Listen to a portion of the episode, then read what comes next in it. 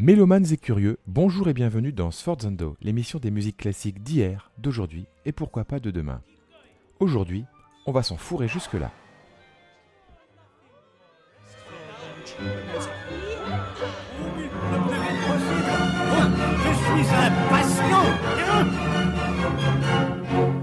Dans cette ville toute pleine de plaisir, de joie et d'amour, dans cette ville souveraine, je ne ferai qu'un court séjour.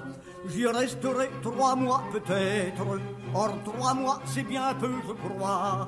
Surtout quand on veut tout connaître, aussi je veux dans ces trois mois. Je veux m'en fourrer, jusque-là, je veux m'en fourrer, jusque-là. Portez la lettre à mettez-la, je veux m'en fourrer, jusque-là. Je veux m'en fourrer, jusque-là. Je veux m'en fourrer, jusque-là. Portez la lettre, mettez-la. Je veux m'en fourrer, fourrer, jusque-là. Portez vite, portez vite. Père, un gentilhomme austère, à ma jeunesse avec rigueur. Il ne comprenait rien, mon père, aux exigences de mon cœur. J'ai dû garder ma robe blanche jusqu'à mon mariage, mais je prétends prendre ma revanche. C'est le moment ou bien jamais. Je veux m'en fourrer, fourrer jusque-là. Je veux m'en fourrer, fourrer jusque-là. Portez la lettre, mettez-la. Je veux m'en fourrer, fourrer jusque-là. Je veux m'en fourrer, fourrer jusque-là. Je veux m'en fourrer, fourrer jusque-là. Alors vous l'aurez compris, aujourd'hui en cette période de Noël, eh bien nous allons laisser un peu de côté les chants de Noël pour plutôt nous intéresser au côté festif qu'il y a immanquablement à la fin du mois de décembre. Vous entendiez un extrait de La vie parisienne de Jacques Offenbach. La vie parisienne, c'est un opéra bouffe que Jacques Offenbach a composé en 1866. Et je trouve que c'est vraiment une musique qui illustre merveilleusement bien la vie parisienne justement de ces années 1860. Le public parisien était vraiment friand de ce type de musique.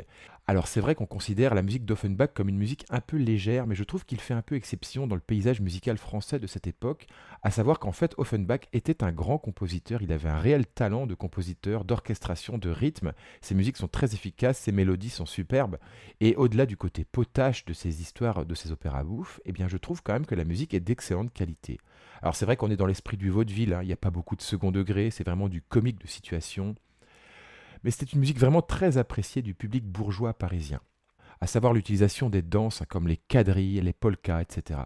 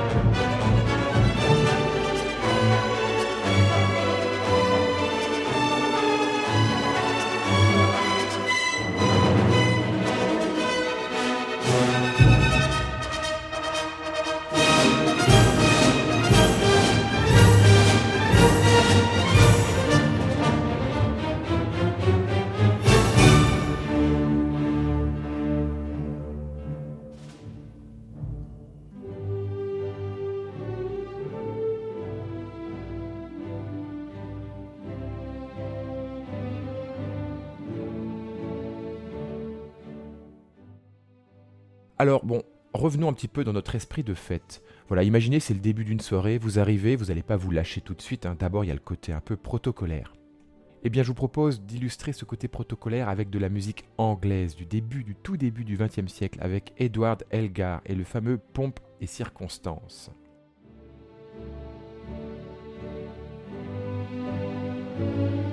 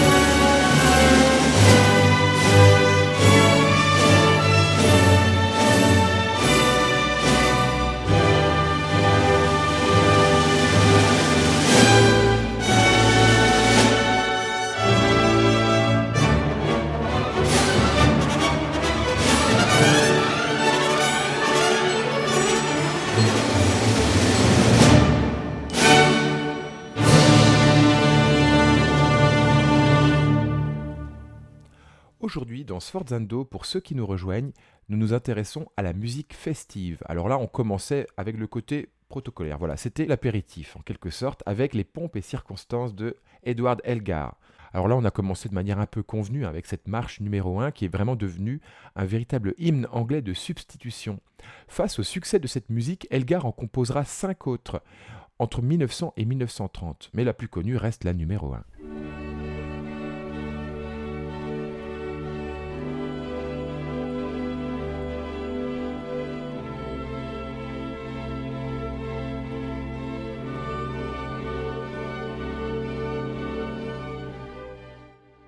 On a déjà vu hein, dans les émissions passées que la pompe euh, musicale était vraiment l'apanage des Versaillais, mais en fait pas vraiment l'apanage des Versaillais. Les Anglais ont vraiment copié sur les Versaillais et ont fait presque aussi bien. euh, dès le début hein, de l'époque baroque avec Purcell, puis Handel, et notamment les Coronation Anthems, dont je vous propose d'en écouter un exemplaire très connu, notamment pour les amateurs de foot.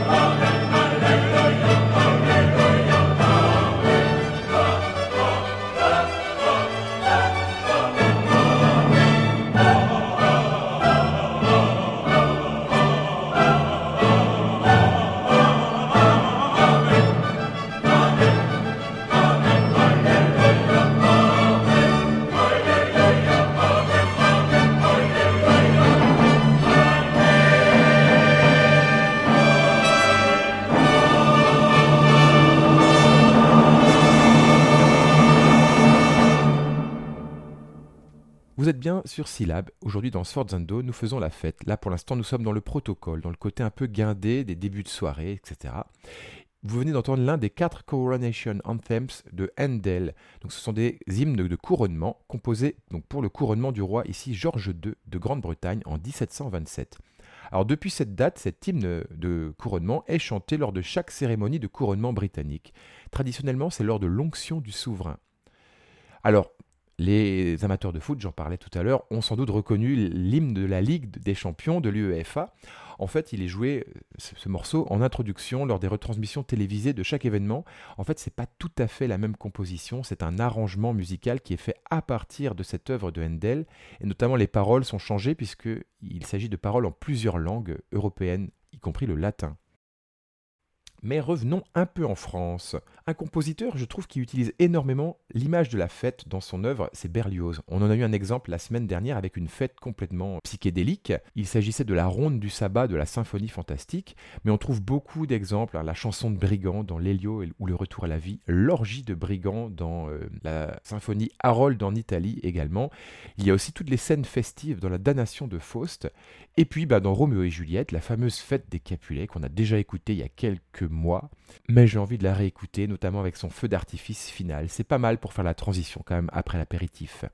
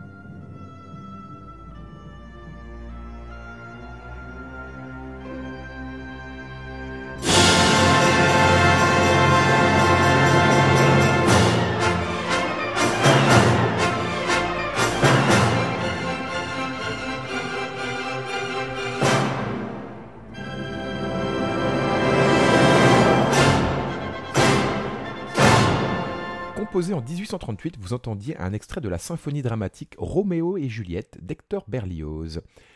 Si vous nous rejoignez, aujourd'hui dans Sforzando, nous faisons la fête. Restons un petit peu au 19e siècle avec Festklang de Liszt.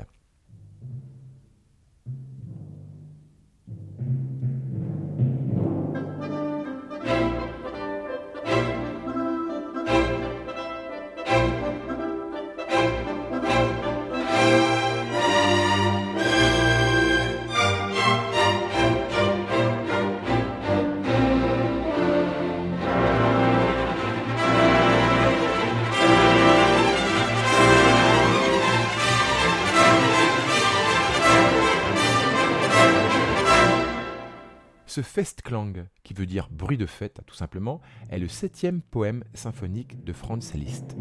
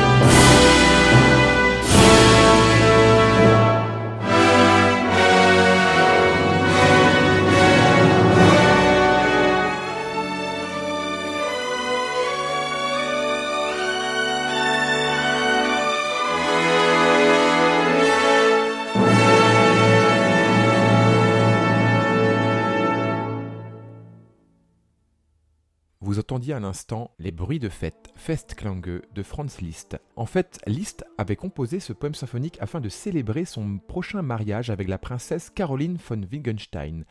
En fait, Liszt s'est montré un peu trop optimiste parce que ce mariage n'aura jamais lieu.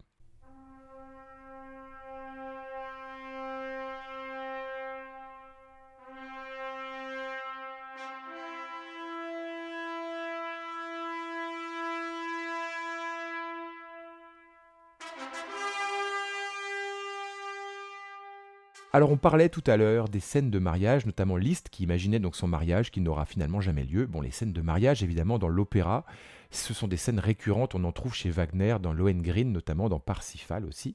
C'est vraiment idéal pour les morceaux de bravoure orchestraux.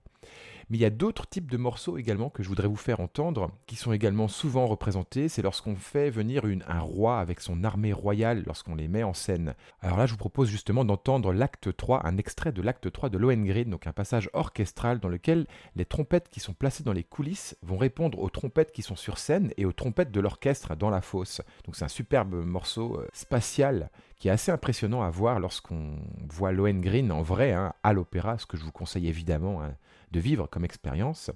Donc en fait, il s'agit d'une scène lors de laquelle le roi Henri et ses bannières se placent sur la scène sous le chêne de la justice. C'est une de ces scènes chorales impressionnantes, hein, très viriles, dont Wagner a le secret.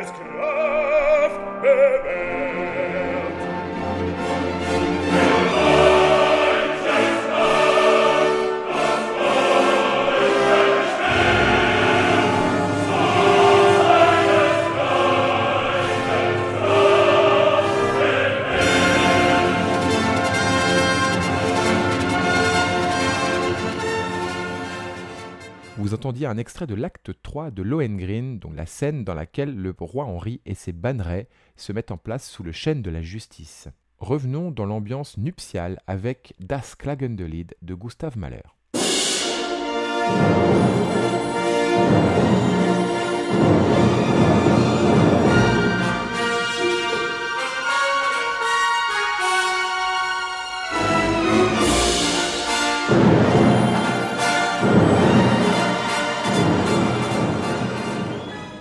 Alors parfois les fêtes de famille et les mariages ne se passent pas comme prévu. Hein.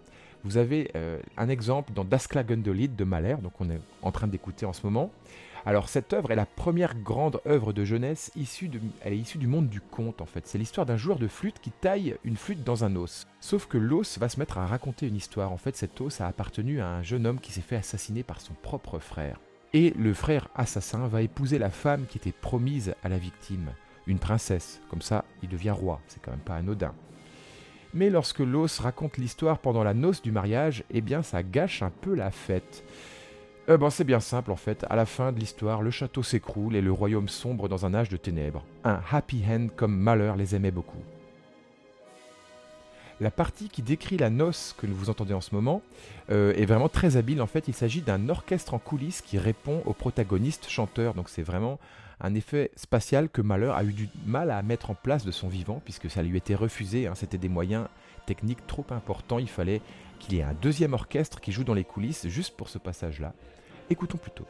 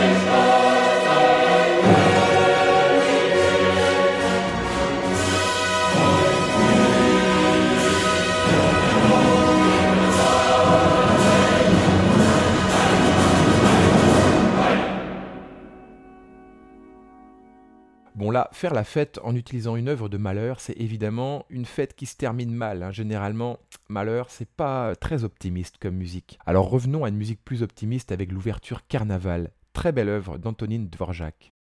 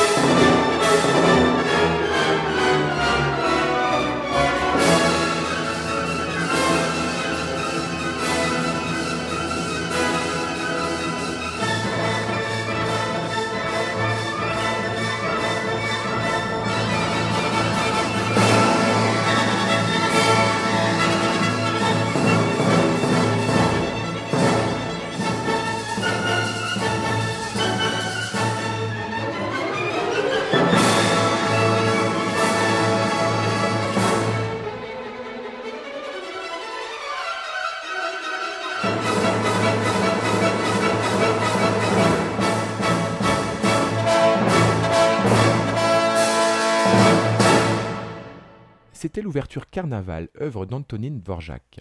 Nous allons déjà nous approcher du terme de l'émission. Vous pouvez toujours nous suivre sur la page Facebook ou sur le site de la radio www.c-lab.fr. Je voulais quand même faire un petit encart publicitaire pour le chœur Camerton sous la direction d'Oleg Afonine. Donc ce chœur va chanter dans l'église de Passé ce dimanche 15 décembre à 15h la messe en mi bémol majeur à deux chœurs mixtes de Reinberger également des pièces vocales sur le thème de O Magnum Mysterium, donc plusieurs pièces de Palestrina jusqu'à l'époque contemporaine. Et il y aura également un medley sur les thèmes de Noël arrangés par le compositeur rennais Victor Joss. Vous pouvez donc aller les écouter à l'église de Passé, très belle petite église si vous ne la connaissez pas, idéale pour ce type de concert le 15 décembre 2019 à 15h. Mais nous ne nous quittons pas tout de suite.